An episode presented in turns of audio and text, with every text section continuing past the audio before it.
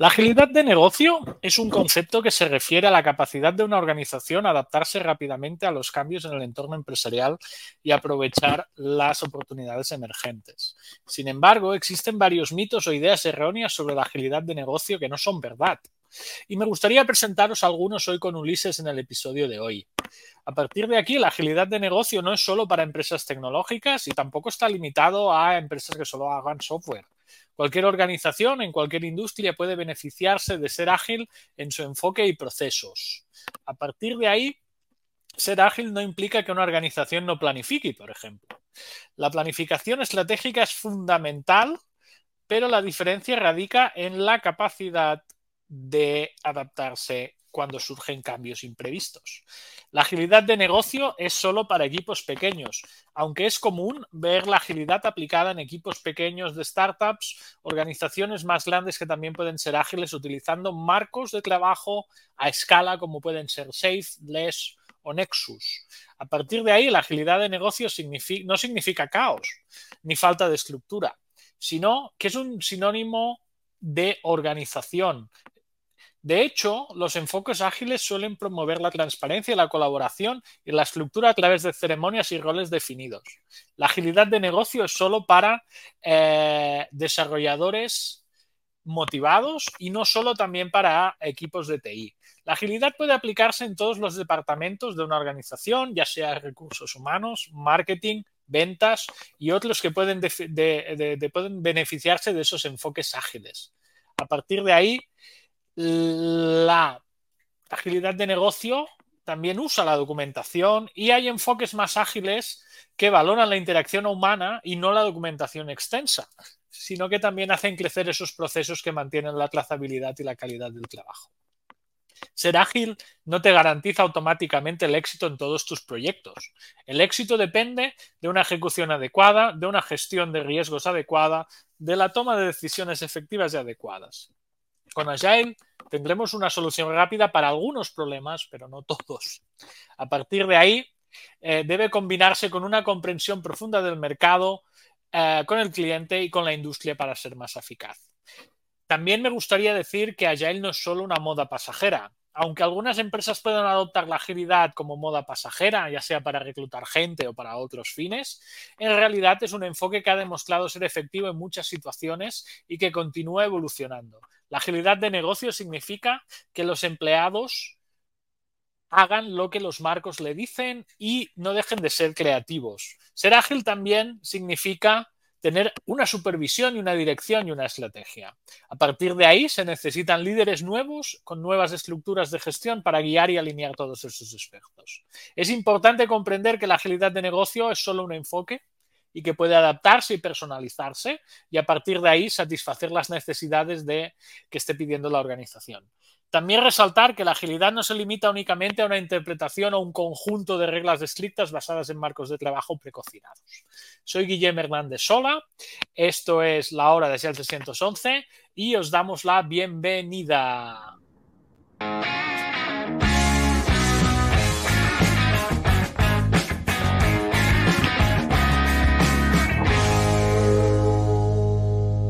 Muy buenos días desde Ciudad de Panamá, señor Guilherme. ¿Cómo estás, Ulises? Estaba aquí arreglando el setup a última hora. Me ha entrado el micro. Oye, espera, que vuelva a sacar la intro.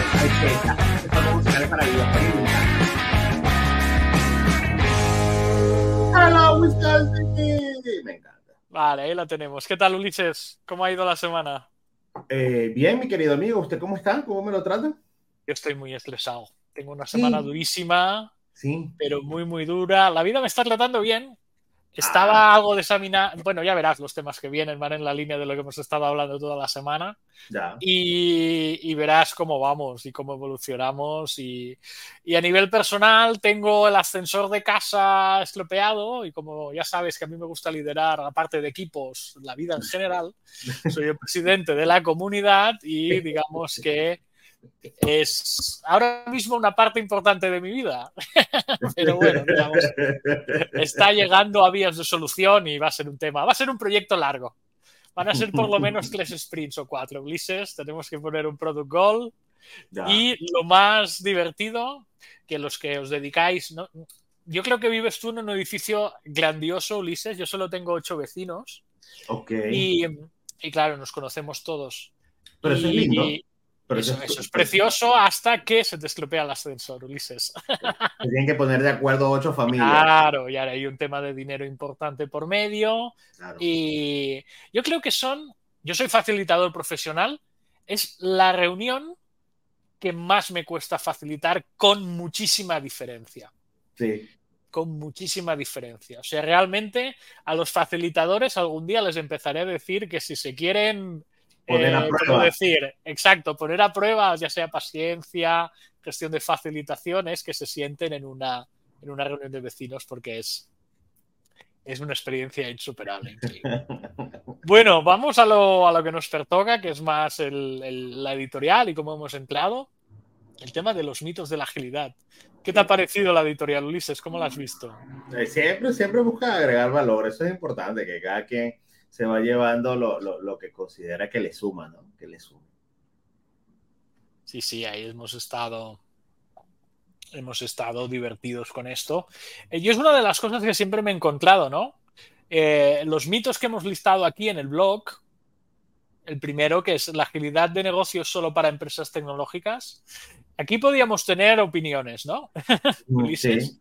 ¿tú la ves fuera de, no sé, una empresa de retail?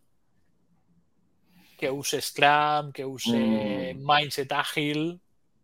Yo, yo, yo creo que, que, desde la mirada de los hábitos y comportamientos, sí. O sea, vamos, a, yo ahorita, hoy por hoy lo veo así. O sea, hay una cantidad, digamos, de, de comportamientos específicos, eh, hábitos específicos y maneras de, de, de preguntarse las cosas que, que, lo coloco como en un subset de agilidad. Y sí. Así lo veo. El tema, de, el tema, de, la planificación también te lo debes haber encontrado por muchos sitios. Claro, ¿no? la manera, por supuesto, para mí eso es más un hábito, un hábito bueno y, y, también un tema de creencia. Bueno, si yo creo que tengo manejo una tienda retail, que yo he trabajado tienda retail, que tú no lo creas, he, he, he montado tiendas como project me, manager. Me lo creo, es, es una experiencia muy bonita. Yo he sí. montado restaurantes, academias de idiomas por ahora. Ajá. Y, y, muy estresante también. Es un rush importante. Eh, y creería yo que es más un tema, en ese caso específico, de hábitos, comportamientos y, y liderazgo y evidentemente planificación. ¿Sabes qué pasa en estas cosas, en estos negocios no tecnológicos? Uh -huh. Yo esto lo veía en el restaurante.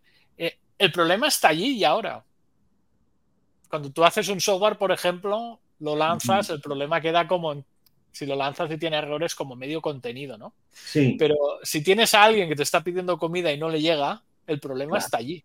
Claro. Y lo tienes allí en directo. Claro. Y en una tienda igual, ¿no? Si te entra un cliente y se la tiendes de ropa, buscan una prenda de ropa, quiere esa prenda de ropa ahora. Ya. ¿sabes?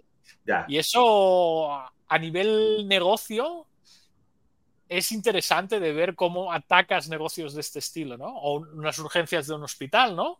Te sí. personas con problemas que los tienen ahora, ¿no? Y tienes sí. que salvarlo. Y eso, desde un punto de vista de mindset y estrategia, yo creo que es un salto cultural, ¿no? Es decir, mira, nosotros absolutamente. nos entender ahora, ¿no? Absolutamente, absolutamente. Y te traigo dos ejemplos a colación eh, que me parece muy relevante lo que estás diciendo porque en estos días estaba escuchando un podcast que a mí me gusta un poco en español, eh, que, que, la persona se concentra como, bueno, hablar con emprendedores y hablar con, con, personas muy, muy de la calle, o sea, gente que está llevando adelante sus negocios. Eh, y, y, esta persona hacía referencia a un negocio multimillonario relativamente nuevo de café. De café, uh, me encanta el café. Has sacado el tema. Right. Sí, bueno, además. Sí, se habla de café y de fútbol. Bueno, que lo sepan. Pero, pero coge datos con lo que te voy a decir. A ver, a ver. Te debo los datos más específicos porque estaba trabajando, pero escuché, o sea, hice mucho foco en lo que está escuchando de que estos chicos, un par de chicos, se dedicaron a montar mini cafés. ¿Mini cafés? ¿Te refieres a mini tiendas de café? Exacto, algo así como que tienen unas, unos principios muy específicos. Voy a decir cualquier cosa de número, pero tratando de referenciar lo que comprendí parafraseando. Algo así como que 10 metros cuadrados, una máquina de expreso, eh, una cajita de, de, de digamos, de, de almacén, de, warehouse allí, y ya. Y la persona va, compra café y se va. Ese es el negocio. Ese es el negocio italiano desde el 1850, Ulises. sí, pero hay una pequeña diferencia, que es que tú no te paras a tomar el café, ni te quedas en el sitio, ni disfrutas. Sino ah, solo es takeaway. Exacto, es un get in, get off, get out. Entonces, eh, Gillen lleva más de 300. En Panamá solo estamos hablando. No, no, no, ya es, eso está hablando de Estados Unidos y ya tiene temas en Europa y van a abrir en Latinoamérica y tienen ya más de 300 tiendas ya funcionando en menos de dos años. Eso es un éxito.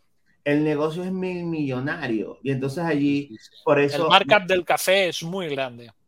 Entonces, eso es lo que te trato de decir, que mira cómo tú puedes generar un negocio millonario teniéndolo todo y no teniendo nada, porque si te pones a pensar es, un, una altísima segmentación. Y estás en un mercado más que explotado. Eso es lo que estaba diciendo el especialista o el, el, chico, el emprendedor decía, ese es un mercado que en la vida nadie se va a imaginar que va a querer entrar y estos chicos han entrado en menos de dos años y mira cómo están explotando el mercado y prácticamente tecnología cero. O sea, la máquina de la que cobra. Si tienes que tener una buena máquina. Le, pago y ya. Sí, sí, no, no, no, es una cosa. De hecho, es, como en Italia se toma el café. Tú no te estás, tú no. Aquí es habitual que el café en Barcelona te sientes en una mesa, tomes el café, es como un hecho social. En Italia es más llegar, café e irse. Normalmente se toma en el sitio. Entonces, eso me parece fascinante porque si tú lo ves desde una perspectiva de como, como PST que eres, o sea, yo recuerdo mucho el tema de UX como estrategia y entonces para mí es un tema altísima segmentación de mercado, tienes muy claro quién estás atendiendo, un nivel de capital de inversión súper bajo. Oye, qué perfecto. O sea, que cómo lograr ubicar el sitio exacto de donde... Claro seguramente en Italia no van a tener éxito, pero el resto del mundo, que no solo es Italia, no, seguro que les funciona. Exacto. Y el mundo es muy grande. Ajá. Y, el mundo es muy grande. Así es, así es. Mira, hay una que a mí voy a hacer hincapié de esta de los mitos, que es la de la documentación y los procesos. Ya. Y el caos. Es una de las cosas que por tradición y cuando he estado ayudando equipos más me han pedido o más se han extrañado, ¿no? Ah, Agile, no vamos a documentar. Sí. O la frase que seguro que te ha llegado a ti, no documentamos porque estamos en Agile. Ya. Esta te ha llegado seguro, seguro, porque yo la he escuchado muchísimas veces. Sí. Lo que pasa es que, y lo que voy a decir va a sonar súper antipático, pero bueno. a ver. Este, este, es parte del, de, este, para eso hacemos esto. Hombre, para eso abrimos podcast. Y venimos a jugar, dirías, dirías tú. Aquí se viene a jugar. A mí siempre nunca se viene, esa tuya y la usa. La, la, es parte ya de mi algo. Mira, eh, yo creo que muchas, muchas empresas quieren ser rápidas y cuando quieren ser rápidas dan por sentado de que los procesos son conocidos. Y cuando tú reúnes a tres, cuatro, cinco personas, es una cosa impresionante lo, las brechas de entendimiento que hay sobre cómo funcionan las cosas. De una misma organización, Abraham. Sí, sí. Totalmente de acuerdo. Sí, sí. Es un desmadre. Y ya sin documentaria ni te cuento. Es un desmadre, sí. Mira, te voy a explicar una y la voy a volver a llevar al tema que te comentaba del ascensor y de la escalera. Sí. Sí. Tú imagínate, ¿eh? tienes un servicio que es un ascensor en una finca, que la gente lo usa a diario. ¿Vale? Y tú tienes una empresa que te está dando el servicio de mantenimiento 24 horas, 7 días a la semana. Sí. ¿Vale? Eh, se te estropea el aparato. Tiene una incidencia, digámoslo así. Una falla, un, evento, un evento, sí, un evento de que hay, un problema que tú tienes que tirar del servicio, ¿no? Vale, muy bien. Primer tema. Eh, ¿Cómo contactas el servicio? En este proceso documentado. O sea, yo tengo una incidencia, persona con incidencia, ¿cómo contacto el servicio? Vale, tienes teléfono y tienes, en este caso, te dan la opción de WhatsApp. Ok. ¿Vale? ¿Tú te crees que la opción de WhatsApp es como 900% mejor de respuesta de servicio que el teléfono tradicional? Mm, Va como por dos procesos diferentes. El proceso Sí. telefónico es como más antiguo sí, y el proceso WhatsApp es más moderno. Luego, Sí. ¿qué pasa? Que tienes gente pendiente de una pantalla y no de un teléfono. sí. Parece una tontería, pero yo lo he comprobado empíricamente, porque he ido teniendo varias incidencias durante estos 15 días. sí. Cuando tú llamabas, el técnico a lo mejor venía al día siguiente. Cuando tú le escribías un WhatsApp, en dos horas lo tenías allí. Sí, ¿Por qué? Porque estaba integrado con el proceso de gestión de incidencias de esta organización, sí, que es el mismo proceso, ¿sabes? sí. Y a mí me sorprende porque el teléfono no sé cuántas personas lo contestaban, pero en el WhatsApp, cuando te daba la respuesta a la incidencia, cada persona te firmaba, te decía, pues ahora te ha atendido Maite, te ha atendido Jaime, te ha atendido no sé qué. Y era curioso de ver que para el WhatsApp tenían como 8 o 10, solo atendiendo esas peticiones. No sé cuántos deben tener al teléfono, pero no creo que tengan a, a 10 personas atendiendo. No. No, Ahora es mucho más fácil tener a tu service desk delante de una pantalla, oye, notificación, notificación, notificación, ¿sí? Vale, segundo proceso, que es como secundario, ¿no? Tienes de esta incidencia, pasa aparte el, el, ¿cómo se dice? El técnico y te dice, te hace falta cambio, te voy a enviar un presupuesto de la reparación. ¿Sí? Segundo proceso vinculado del primero. ¿Sabes por qué les ha fallado el segundo proceso vinculado al primero? ¿Por qué les ha fallado? No te lo esperarías nunca.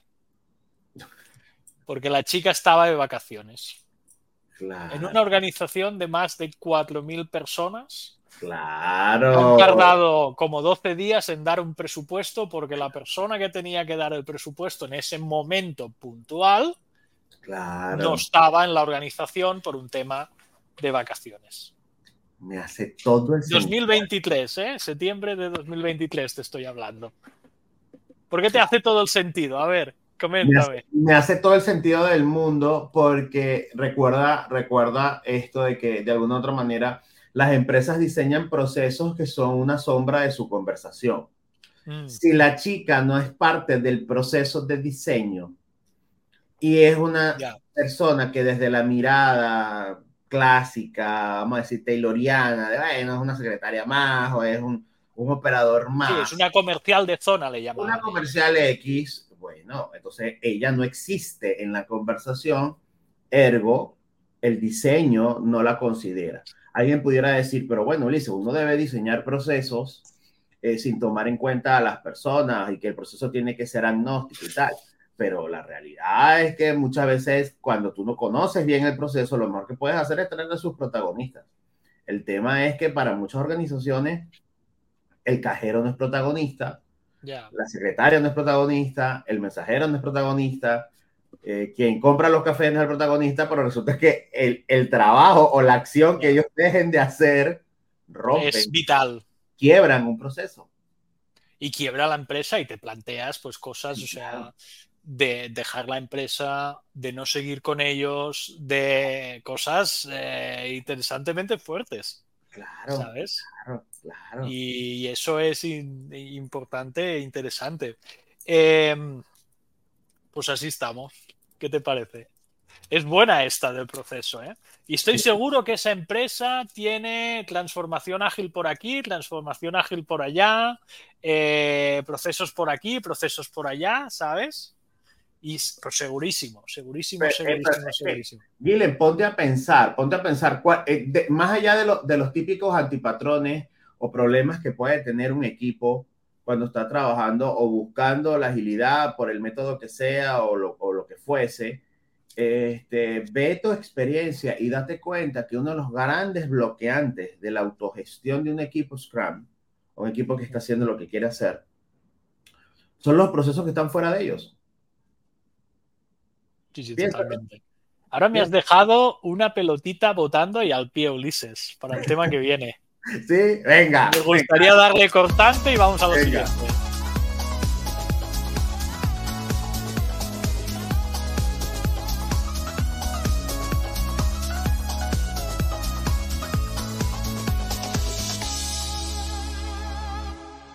Mira, ya que me has dicho equipos Scrum, Ay, El me otro día-.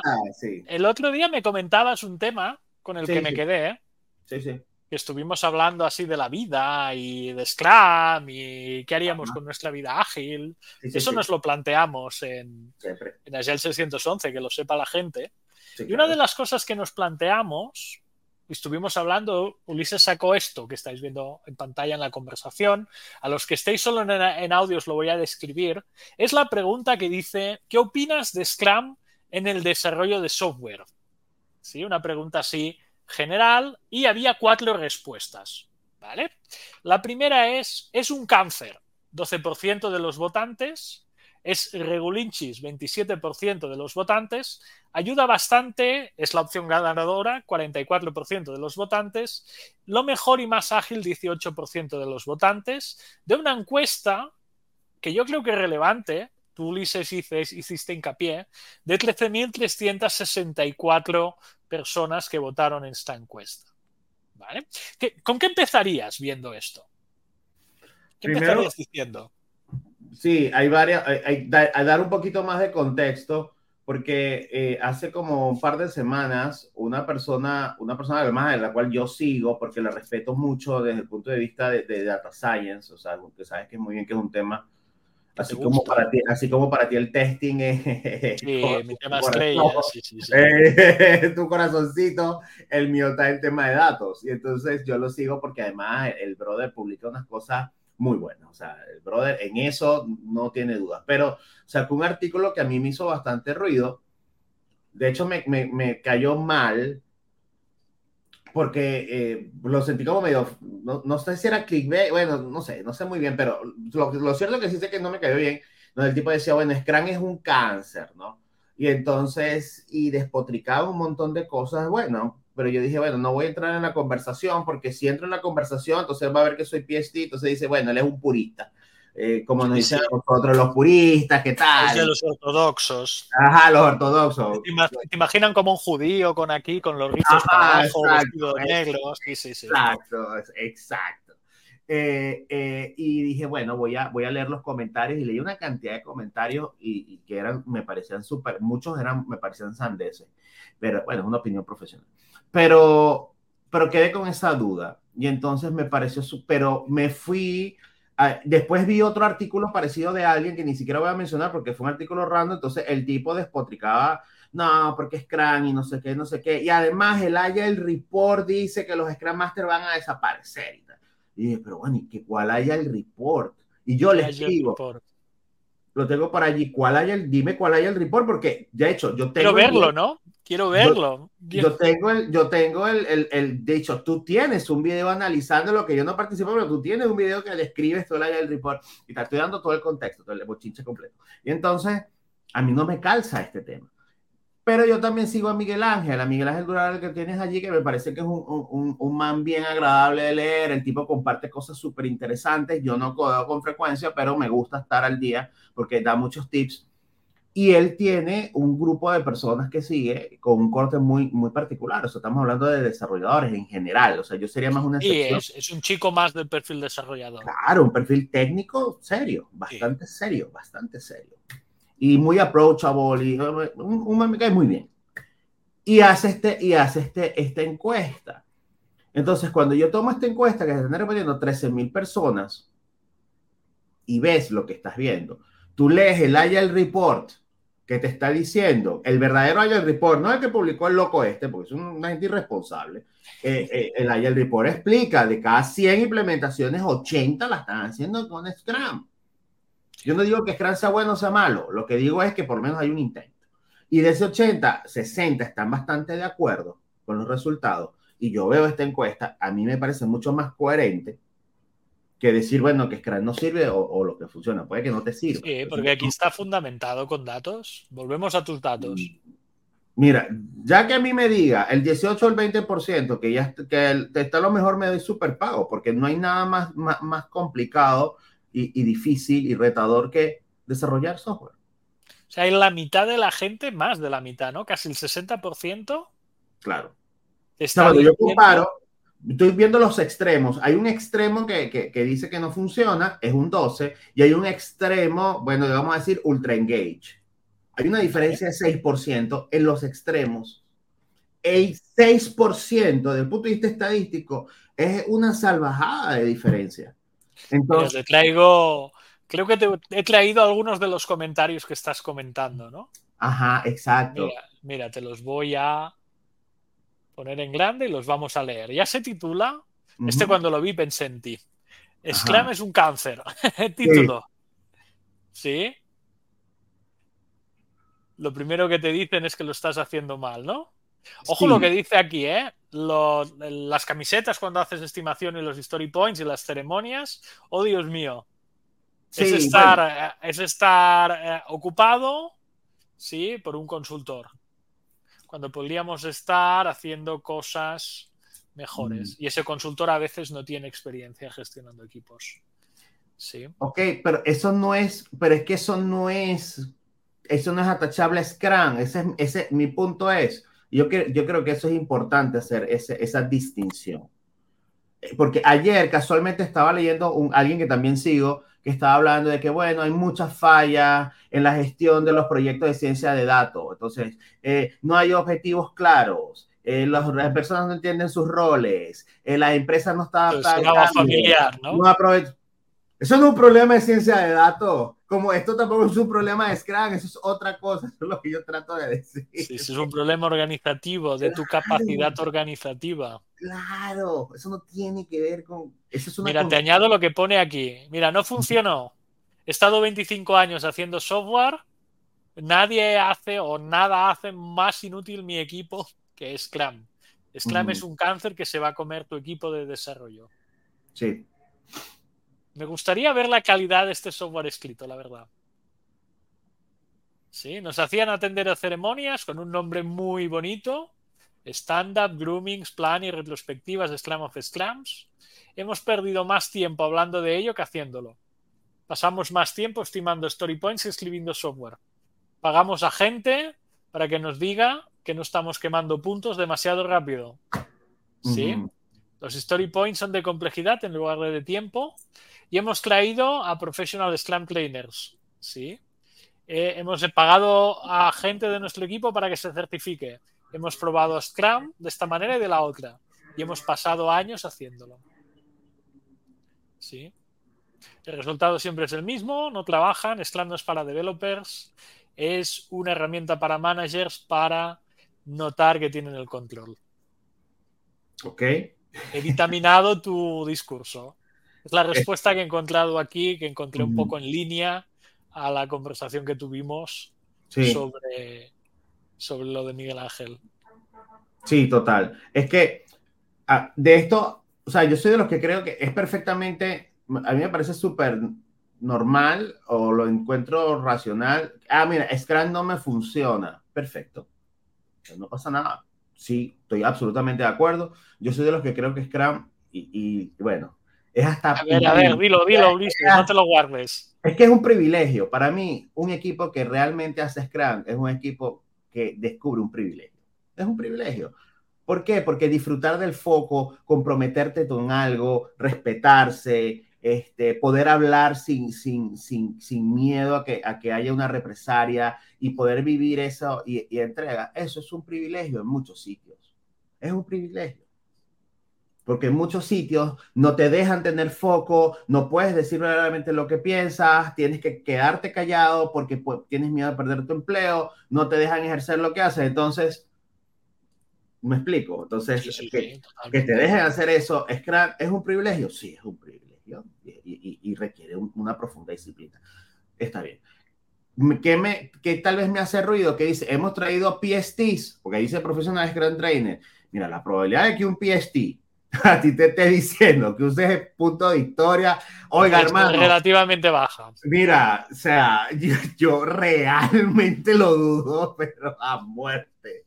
O sea, a la muerte, no, no me calza, no me calza, a mí. Hasta ahí lo dejo. Espera, que estoy intentando ponerte el siguiente comentario. Eh, vamos a leer alguno más de lo que dice por aquí, ¿eh? Mira, eh. Mira, he desarrollado una visión similar de Scrum. Sí. te chupa la vida en reuniones, toma a los developers que no pueden hacer la a- o ver la arquitectura total del negocio y está intentando hacer un proceso que puede traer tiempo a ellos y producir un output que intenta escalar. Esto yo no lo veo un problema de Scrum, ¿no?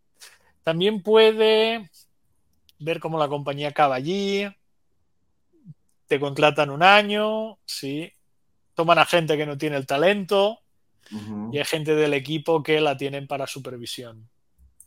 Me parece que Scrum para mí es como micromanagement. Uf, no sé la experiencia que tuvieron por aquí. Ok. Sí, mira, eh, estuve situado en un equipo Scrum durante una reorganización y estaban trabajando en un entorno, sí, durante cinco meses y ha resultado infumable. ¿eh?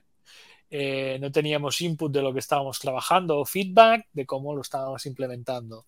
No teníamos discusiones sobre el the big picture, sí, y no teníamos una, una input real del qué, ni del cuándo, ni de cómo se estaba haciendo. Nunca en mi carrera había tenido tan poca autonomía, tanta poca creatividad, ni libertad, ni reconocimiento. A mí me suena más a problema organizativo que a Scrum. ¿Sí? Y luego aquí David Sabin es un compañero de Scrum.org. A ver qué respuesta pone. Es, estoy exhausto de leer estas historias. Equipos de personas que hacen cosas raras y le dan la culpa a Scrum. Claro. está de moda dar la culpa a Scrum, a que no haya individuos que toman la responsabilidad para mejorar a su equipo, su entorno de trabajo, y esos problemas seguro que siguen después de que Scrum lo hayan, lo hayan castigado por ser el scapegoat, es ¿no? el, el, el, el, el asno de los golpes que está de moda. ¿no? Sí. Es buena esta. Esta sería la respuesta que yo le daría, que tú le acabas de dar, No, la que da al David. total, Sí. total. Porque es curioso, ¿no? ¿Cuántas organizaciones te vienen pensando que Scrum les va a salvar? Y no es un problema de que Scrum No. los va a salvar, es ¿no? X tema que está muy por fuera de... Yo, yo realmente pongo mis manos en, en el fuego, diríamos, en mi tierra. O sea, realmente dificulto profundamente Sí. que un professional Scrum Trainer de Scrum Org diga en una empresa que Scrum es la solución, que Scrum te va a arreglar tus problemas, que Scrum tiene ceremonias, que Scrum... Ceremonia seguro que no lo dice porque en Scrum lo eh, quemarían vivo. O sea, que Scrum, la arquitectura, tú no vas a ver la arquitectura. O sea, yo te, te lo juro. Lo que pasa es que si lo, si, lo que pasa es que yo trato, no, trato en lo posible de no responder como PST, porque entonces, porque es un loop de pérdida. O sea, es como, de hecho, eh, la persona utiliza una comparativa que es algo así como el comunismo. Loop además que para mí sí es un tema importante porque yo tengo bastante, bastante del tema. Entonces, la persona dice que, bueno, es que Scrum es como el comunismo. O sea, siempre lo implementan mal. Entonces, por eso funciona en la teoría, pero en la implementación no. Mira, yo lo dudo. Yo lo que creo es que no, tal vez no te funciona a ti. Ya. A mí siempre me preguntan, ¿sabes? Que me preguntan, ¿cuántos equipos has visto que hagan Scrum bien? Poquitos, la verdad, poquitos. Sí, Vamos a, hacer- a ser muy transparentes en esto. Sí, sí, sí, muy poquito. Eh, ¿Cuántos equipos he visto evolucionar de auténtico terrorismo organizativo como es esto que estamos viendo a algo? Te podría decir muchísimos. claro. ¿Sí? ¿Y cuánto he visto equipos de estar bien a empeorar? También he visto muchísimos. ¿Y cuánto han empeorado cuando han perdido cultura y hábitos? Siempre. Sí. Y yo, yo te voy a, voy a parafrasear un poco lo que estás diciendo y voy a sacar agilidad y Scrum de la fórmula y lo voy a cambiar por otras palabras. ¿Te parece? A ver. Un juego rápido. Hombre, claro, por favor. Este, ¿Cuántos proyectos Six Sigma están funcionando? Yo- bueno, yo busqué las estadísticas. No te vas a sorprender. Pocos, te diría. ¿Cuántos proyectos de, de, de Lean Transformation? Lo mismo. Muy pocos. Data Science, similar. Pero Ulises, en el mundo vamos a hacer eh, totalmente de, ¿cómo decirlo? Críticos, Ajá, ¿no? Por ejemplo, vamos al deporte. sí. ¿sí? En cualquier liga del mundo, ponemos fútbol, que somos todos muy futboleros. Hay 20 equipos cada año que luchan por ser campeón.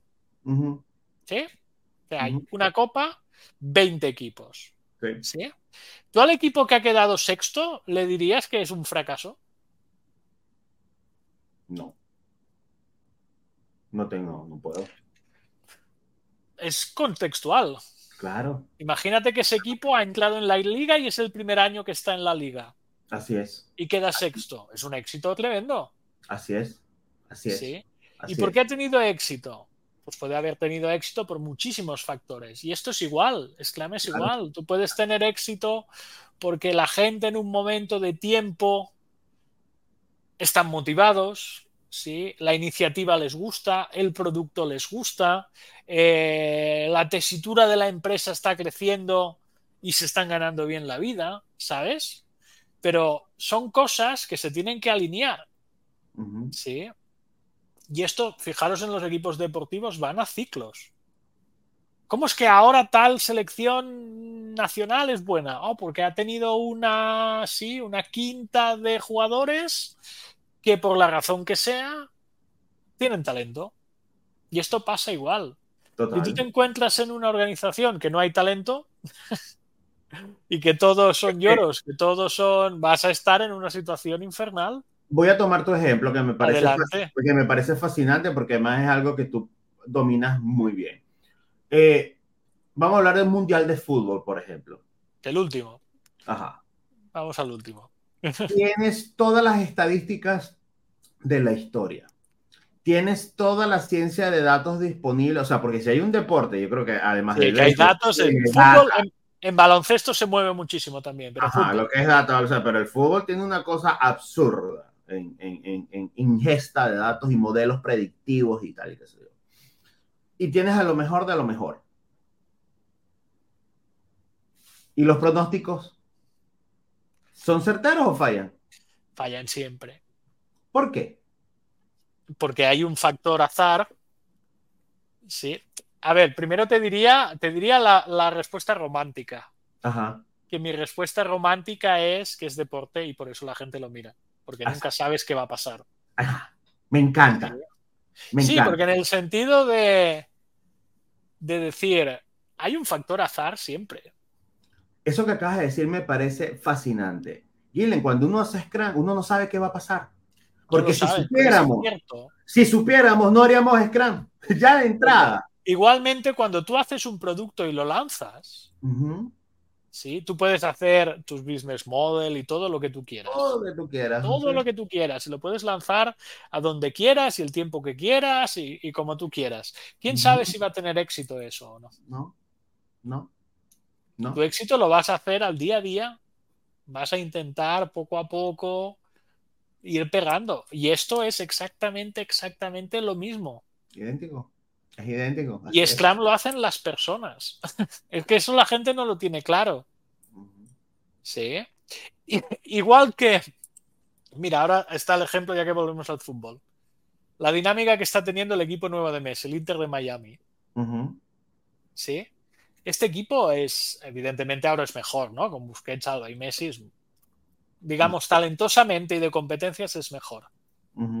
Pero yo me estoy mirando los resúmenes, que hay jugadores que no había visto en mi vida, y pones un resumen de uno de esos jugadores de antes de la llegada de Messi a ahora, y la cultura, el ambiente, el hábito les está haciendo grandes, porque se contagian del talento y de la manera de trabajar de los otros. Claro, Y en estas organizaciones pasa exactamente lo contrario. claro. Si, si esto es un infierno para nosotros, vamos a contagiar al infierno. ¿Sabes? Y que todo el mundo pase por nuestro infierno. Sí. En lugar de decir, pues vamos a hacer pequeños pasos para salir.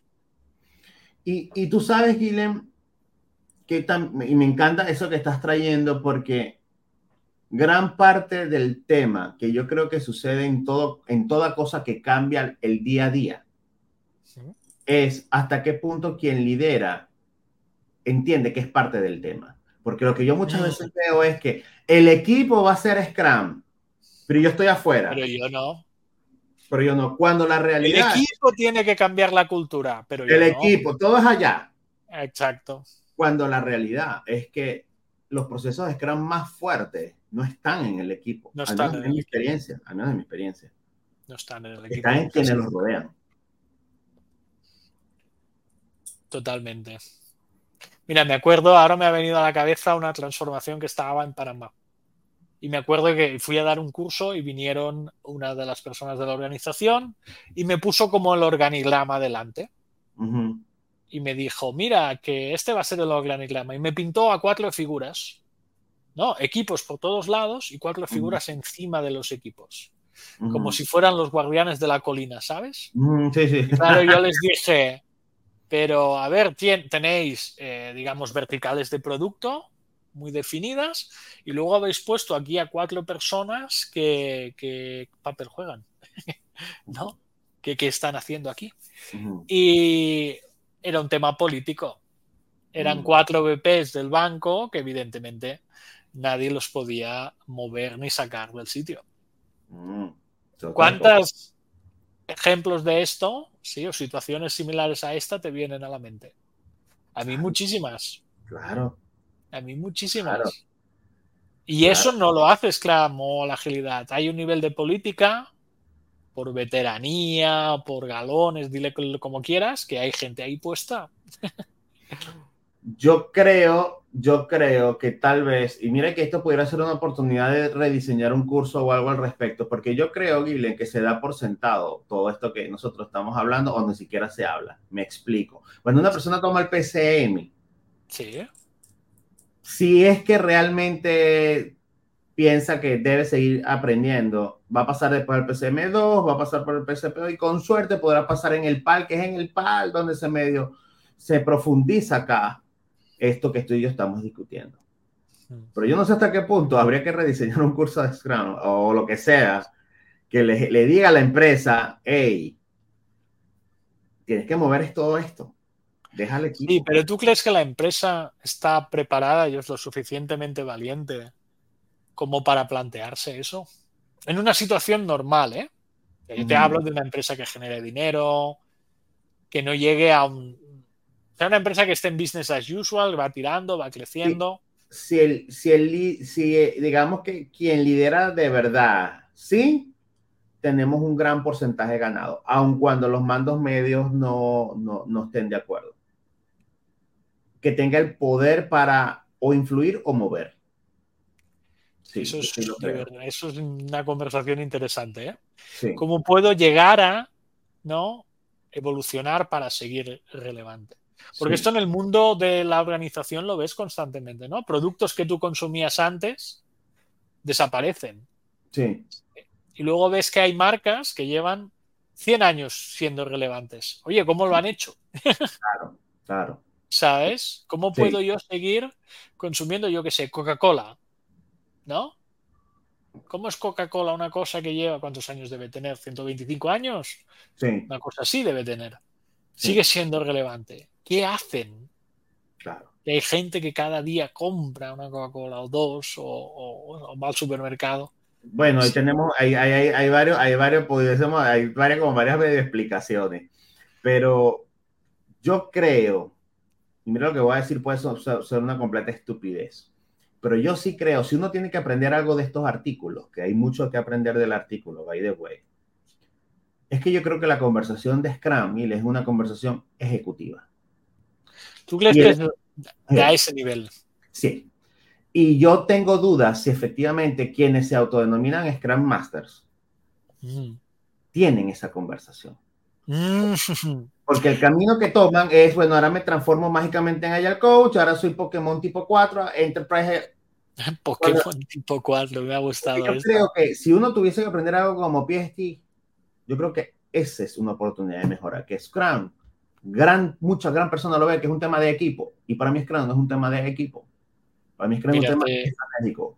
Me la has vuelto a dejar el pie, Ulises, para el siguiente que te traigo. Sí. Ah, entonces estamos en la. Cortante, Ah, pero nosotros, yo- yo- no está preparado, esto es vivo.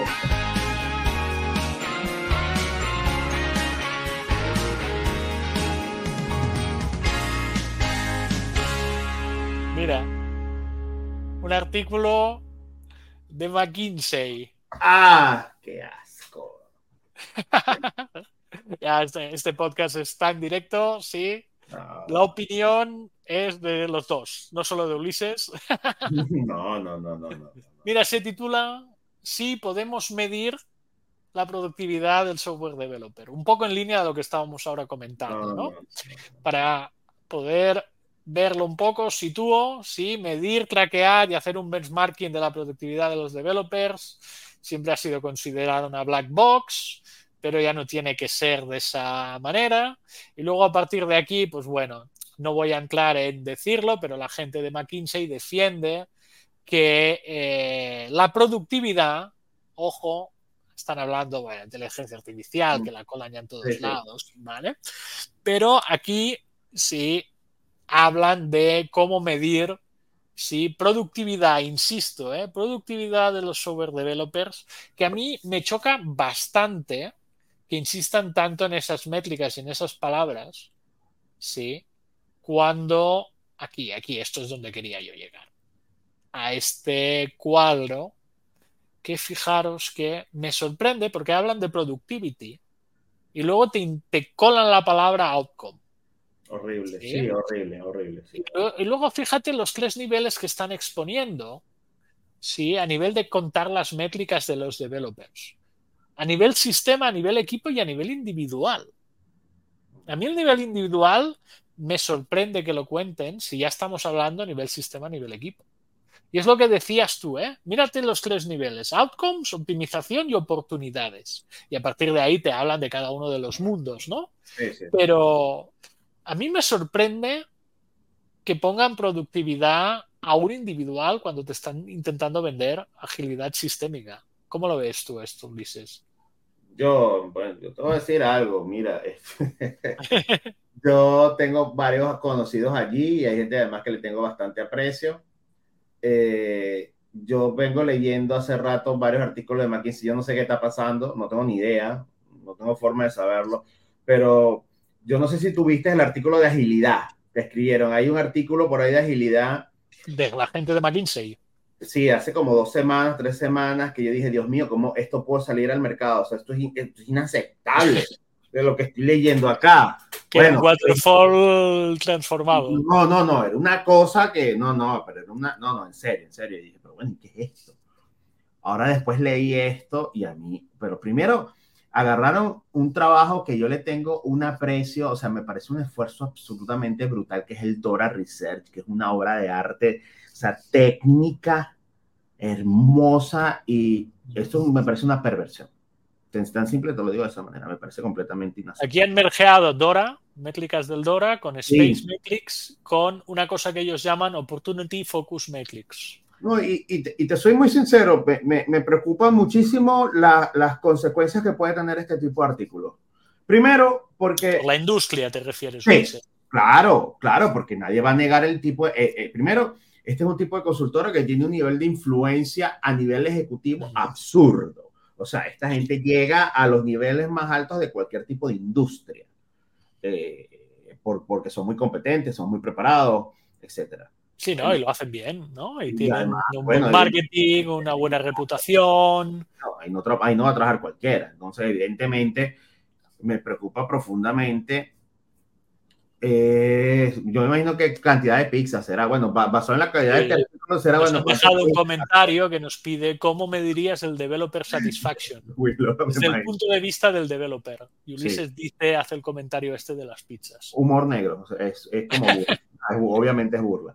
Eh, pero sí me parece profundamente preocupante en el término de las consecuencias que puede traer en los próximos meses o par de años sobre los sistemas de medición que mm, desde niveles muy altos van a tratar de impulsar sobre quienes construyen cosas.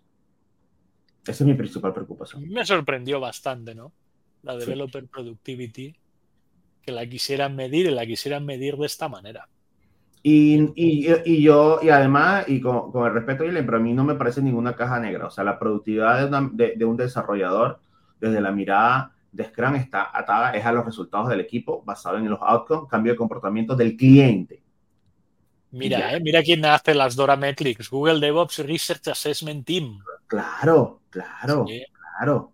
Para que os hagáis una idea de, la envergadura de lo que estamos hablando.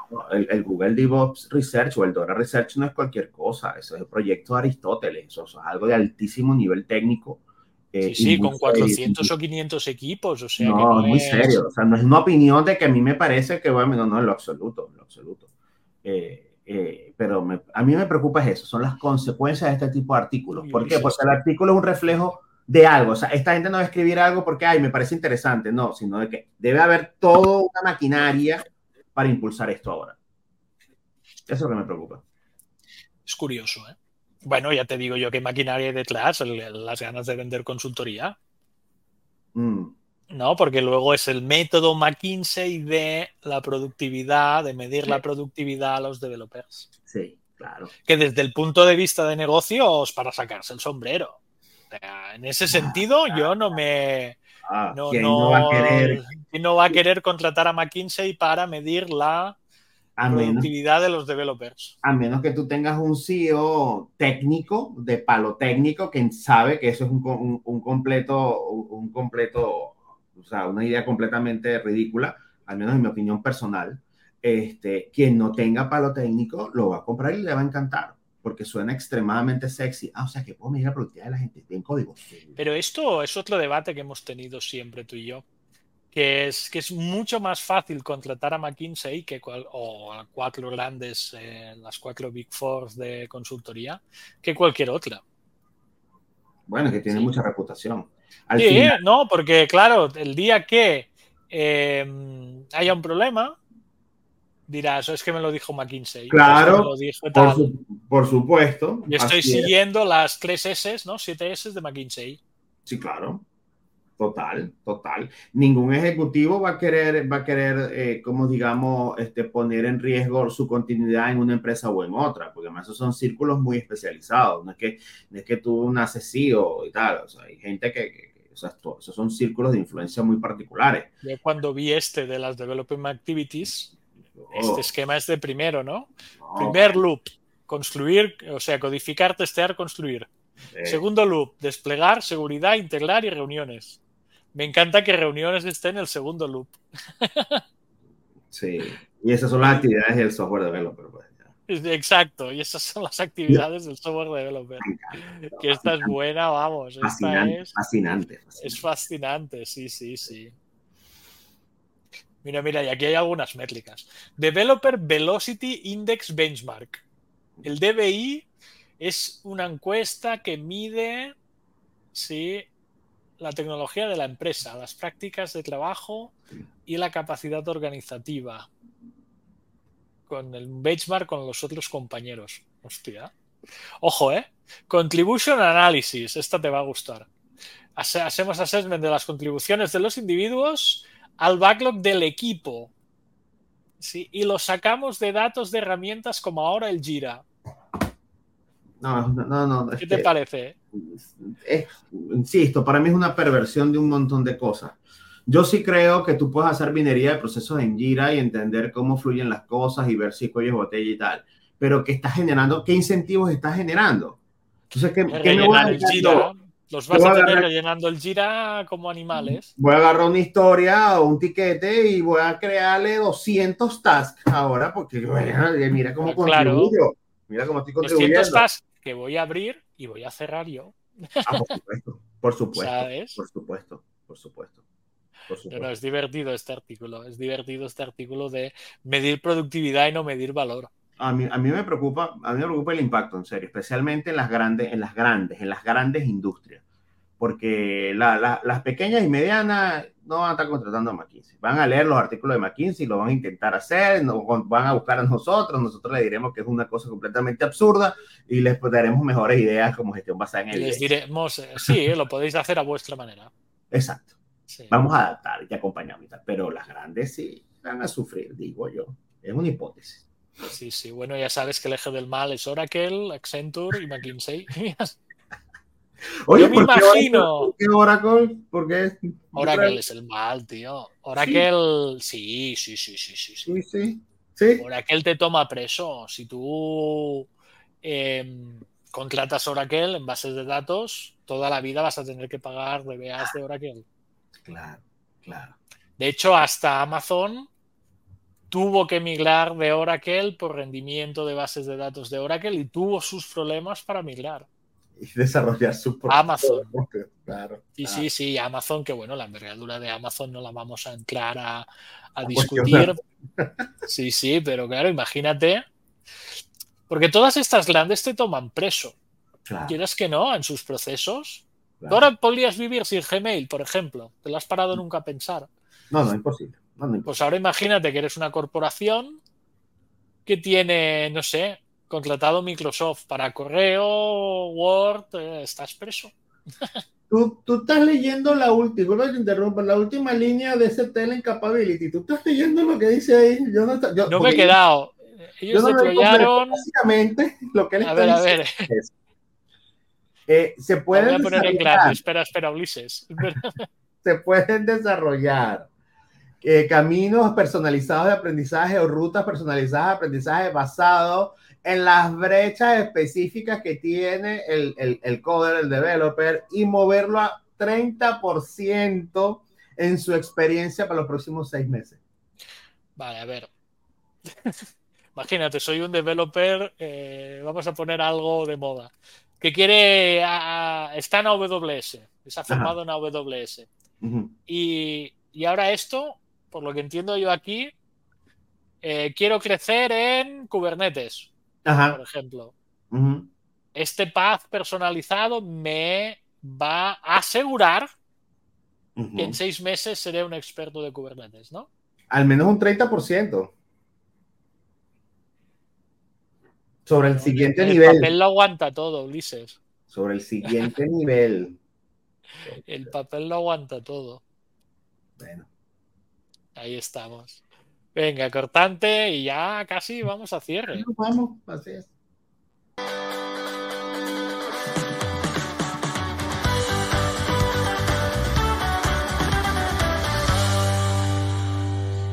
Bueno, esto ha sido la hora de el 611. Recordar a la gente que tenemos unos cursos ya este septiembre. Justo mañana tenemos confirmado un Professional Agile Leadership Essentials, ¿vale? También confirmado un Product Owner, un curso oficial de Scrum.org de Product Owner. Y tenemos también confirmado el próximo Agile Coaching Bootcamp. Eso. Sí. En otras palabras, Ulises, estamos que nos salimos. Y tenemos una cosa importante que anunciar, que es hasta el día 15 de septiembre tenemos un descuento del 35% de esos cursos. ¿Vale? Que os lo vamos a dejar en la descripción tanto del vídeo, los que estéis en vídeo, como en los audios, los que recibáis el tema. ¿Vale? El tema por las plataformas habituales de podcasting. Uh, que sepáis que no se vale venir a llorar si escucháis esto después del 16 de, o sea, el 16 de septiembre en adelante. ¿Vale? Ya sacaremos más promos, pero esta promo es específica hasta el 15 de septiembre y hoy estamos a 8 y así lo tendríamos que tener. ¿Vale? Última conclusión, Ulises, de lo de hoy. ¿Te gustaría anunciar algo? Eh, no olviden perseguir sus sueños. en general, en la vida, en la agilidad. Claro, claro, claro, ¿Vale? claro. Muy bien. Pues me gustaría también despedirme. Sí, esto ha sido la hora de ayer 611 y nos vemos la semana que viene. Sean felices y sigan con los valores. No es, tristes, me acaba. Ending es esta. Está bien, ¿eh? Ahora, ahora. Ahora sí. Hoy no tenía el día, discúlpenme. Nos vemos. Chao. Abrazo, Miles. Sí.